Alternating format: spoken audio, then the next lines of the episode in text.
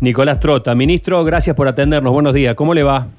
¿Qué tal? ¿Cómo estás? Muy buenos días. Bueno, eh, el gusto de poder dialogar con usted eh, sobre un tema que eh, es de enorme interés popular, como es el tema de la educación en medio de la pandemia, en un año que ya está terminando y con los ojos puestos en 2021. Hay una frase que es muy común en todos los alumnos y alguna vez la hemos dicho nosotros cuando estudiábamos.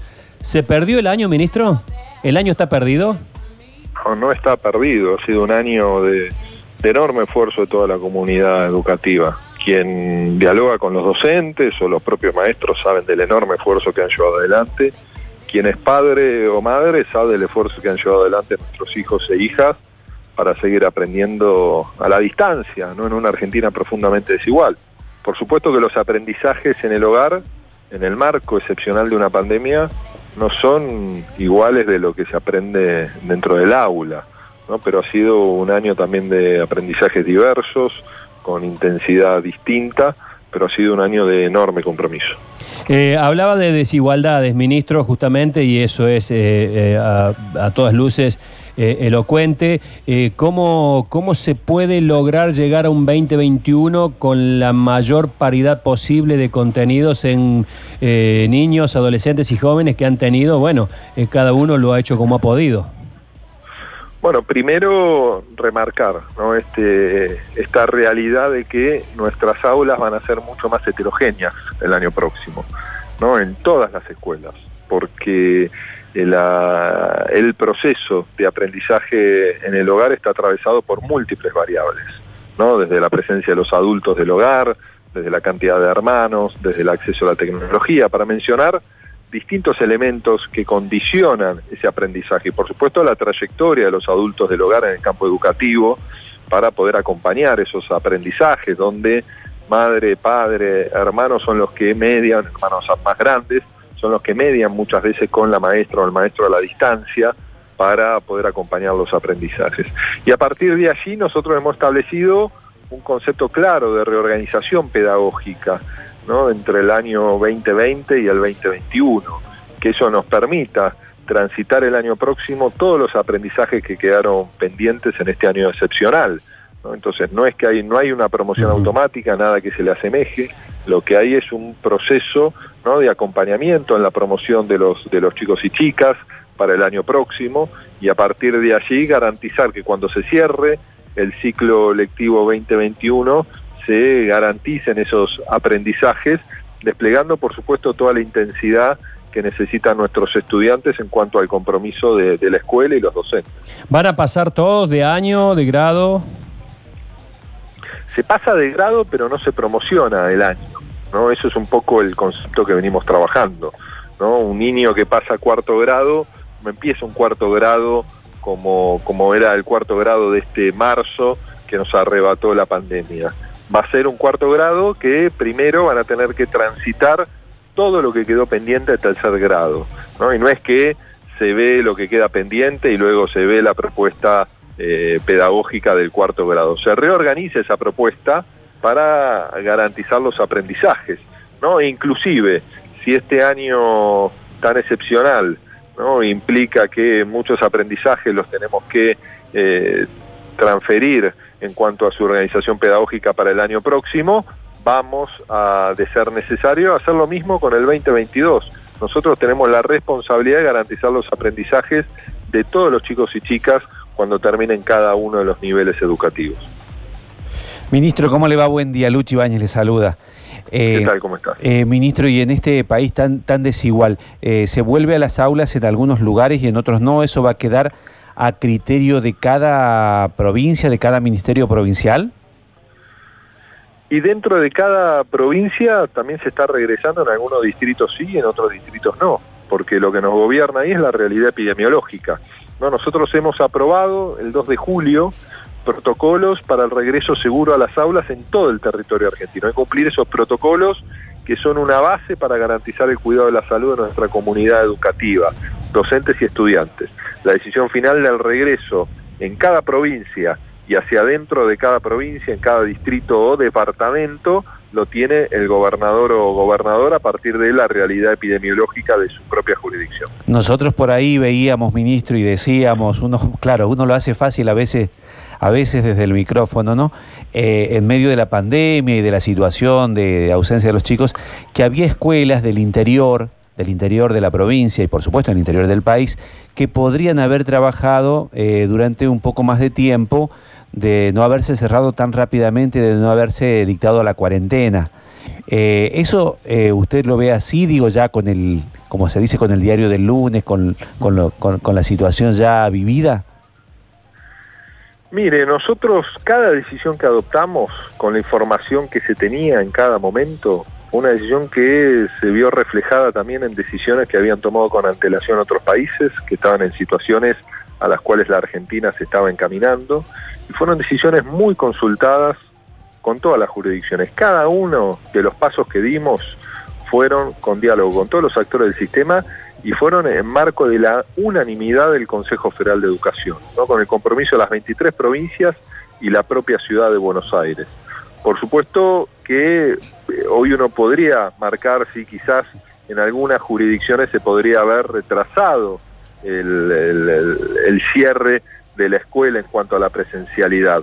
Pero la verdad que era un momento de tanta angustia para toda la sociedad que nos encaminábamos a un proceso absolutamente desconocido, ¿no? que nos veíamos reflejados en imágenes muy, muy duras que estaban viviendo, particularmente dos países muy cercanos afectivamente para nosotros como son Italia y España, que nos llevaron a toda la sociedad con nuestro gobierno, pero con acompañamiento de todas las provincias, a esas decisiones.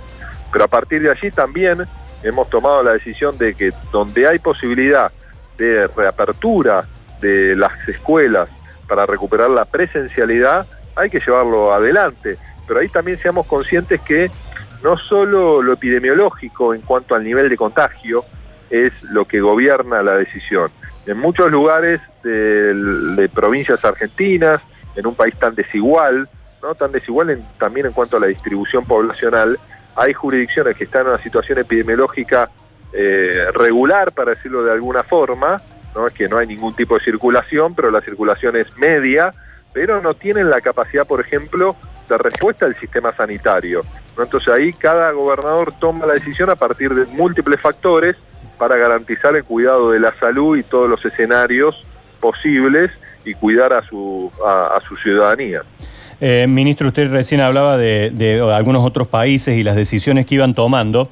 Ha habido en Córdoba, ha habido a nivel nacional grupos de padres que hasta se han presentado en la justicia para que las clases presenciales vuelvan. Eh, dicen, o, por ahí miran otros países y justamente dicen, en esos otros países las clases no se detuvieron. Eh, ¿Qué respuesta se le da a ellos que vienen llevando adelante también este reclamo? Bueno, primero que no hay una comparación lineal en cuanto a la temporalidad en cada uno de los países. No se puede comparar Argentina de noviembre con Europa de noviembre, ¿no? En cuanto al momento en el que están y cómo han sido los ciclos de impacto de esta pandemia. Por supuesto, todos tenemos derecho a tener una mirada sobre lo que deben ser los pasos en la estrategia de un país vinculado a la problemática de la pandemia. ¿no? Y es saludable que así sea, todos nos nutrimos de información que adquirimos en, la, en las redes, que adquirimos en internet, escuchamos a diversos especialistas. La verdad que también hay posiciones encontradas ¿no? en el campo epidemiológico en cuanto a lo que debe ser la mejor estrategia.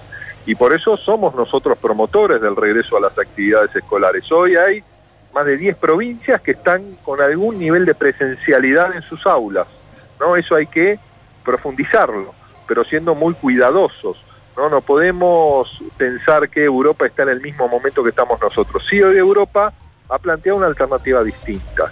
¿no? Ellos cuando regresaron a las aulas en el mes de septiembre, luego del receso, la realidad epidemiológica, si lo comparamos, por ejemplo, hoy con la provincia de Córdoba, era mucho más positiva a lo que está transitando Córdoba hoy en día.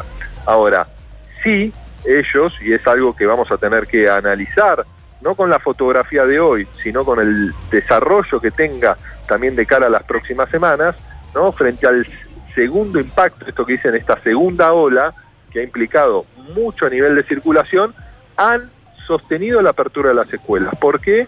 Porque todo el proceso de, aislamiento ha sido principalmente puesto sobre las actividades recreativas. Se ha sostenido el empleo y se han sostenido por ende, en la realidad que tienen estos países en cuanto a las tareas de cuidado también, se ha sostenido la escuela.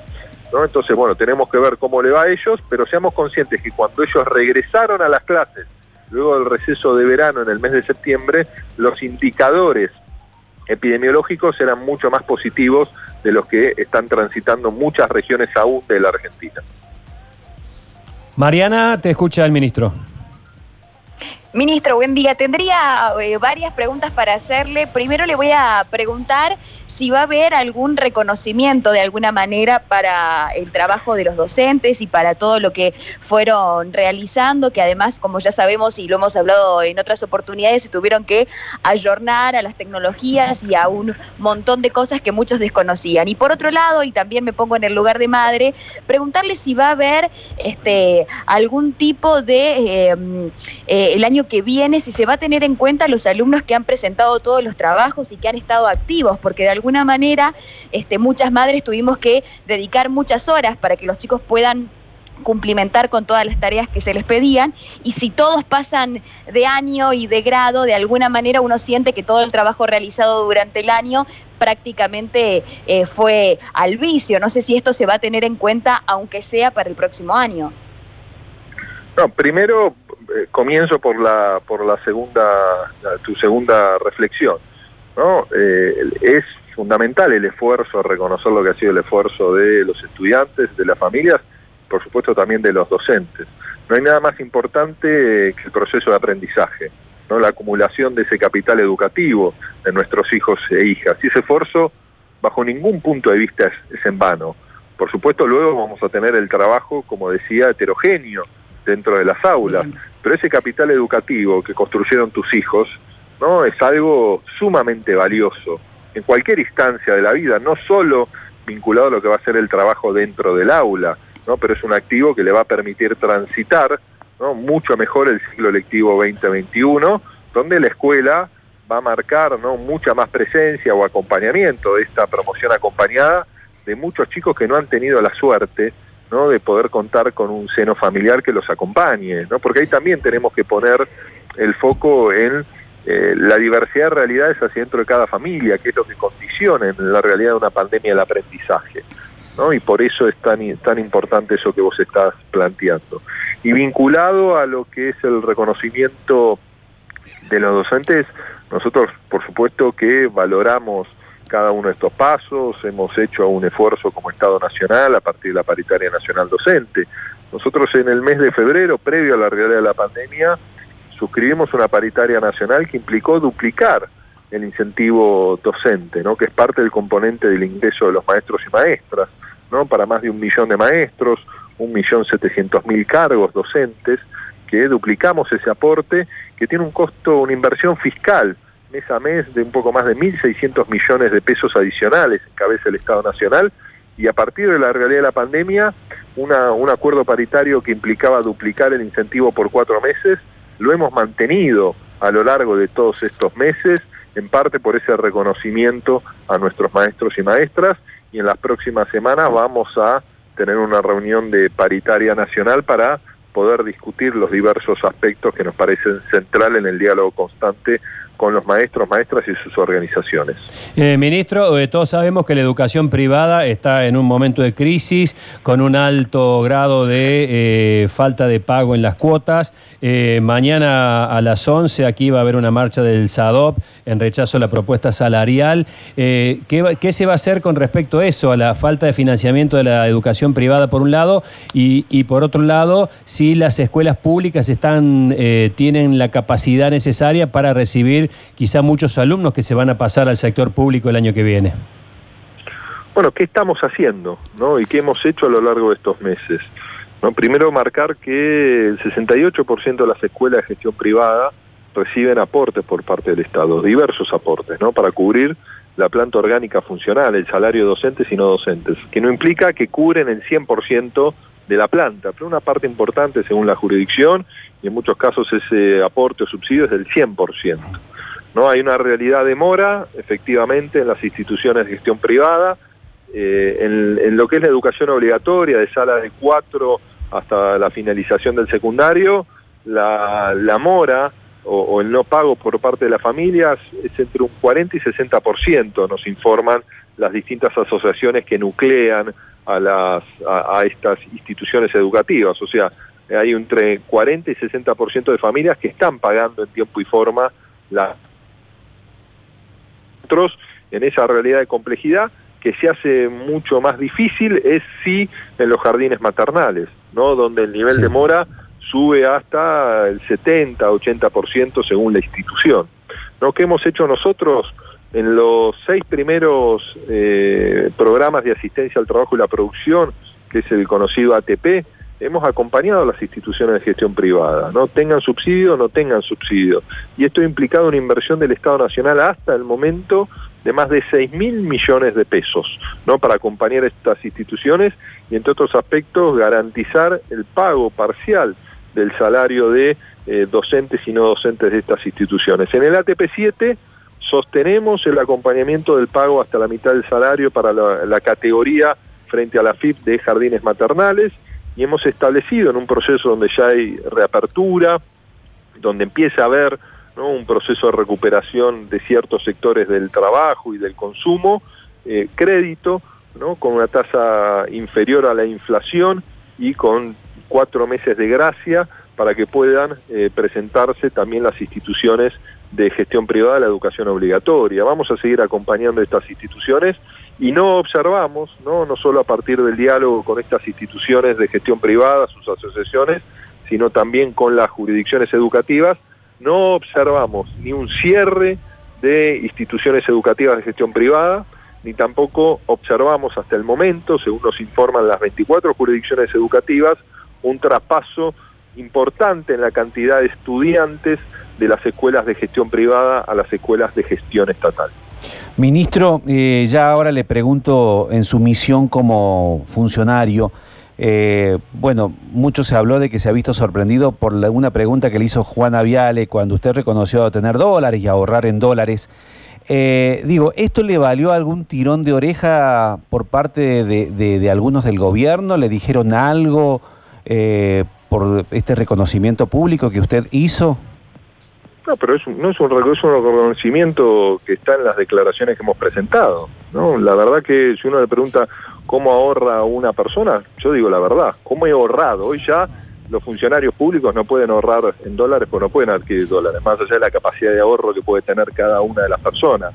Me parece que la discusión de fondo que tenemos que llevar adelante, que ha sido un problema estructural de la Argentina, es cómo generamos las condiciones para garantizar el ahorro y, su no pérdida de valor frente a lo que ha sido la, pérdida de valor de nuestra moneda a lo largo de la historia, en distintos procesos eh, inflacionarios. Entonces me parece que hay un desafío que tiene nuestro gobierno, que ha sido un desafío que han transitado con distinto éxito por diferentes momentos eh, otras administraciones, es generar las condiciones para que el ahorro nacional permita fortalecer el proceso de desarrollo de nuestra economía y ese ahorro implica también que sea en moneda nacional y esos son los instrumentos que está tratando de generar nuestro, nuestro gobierno. Ministro Trota, muchísimas gracias por este contacto. Que tenga usted buen día. Muchísimas gracias a ustedes.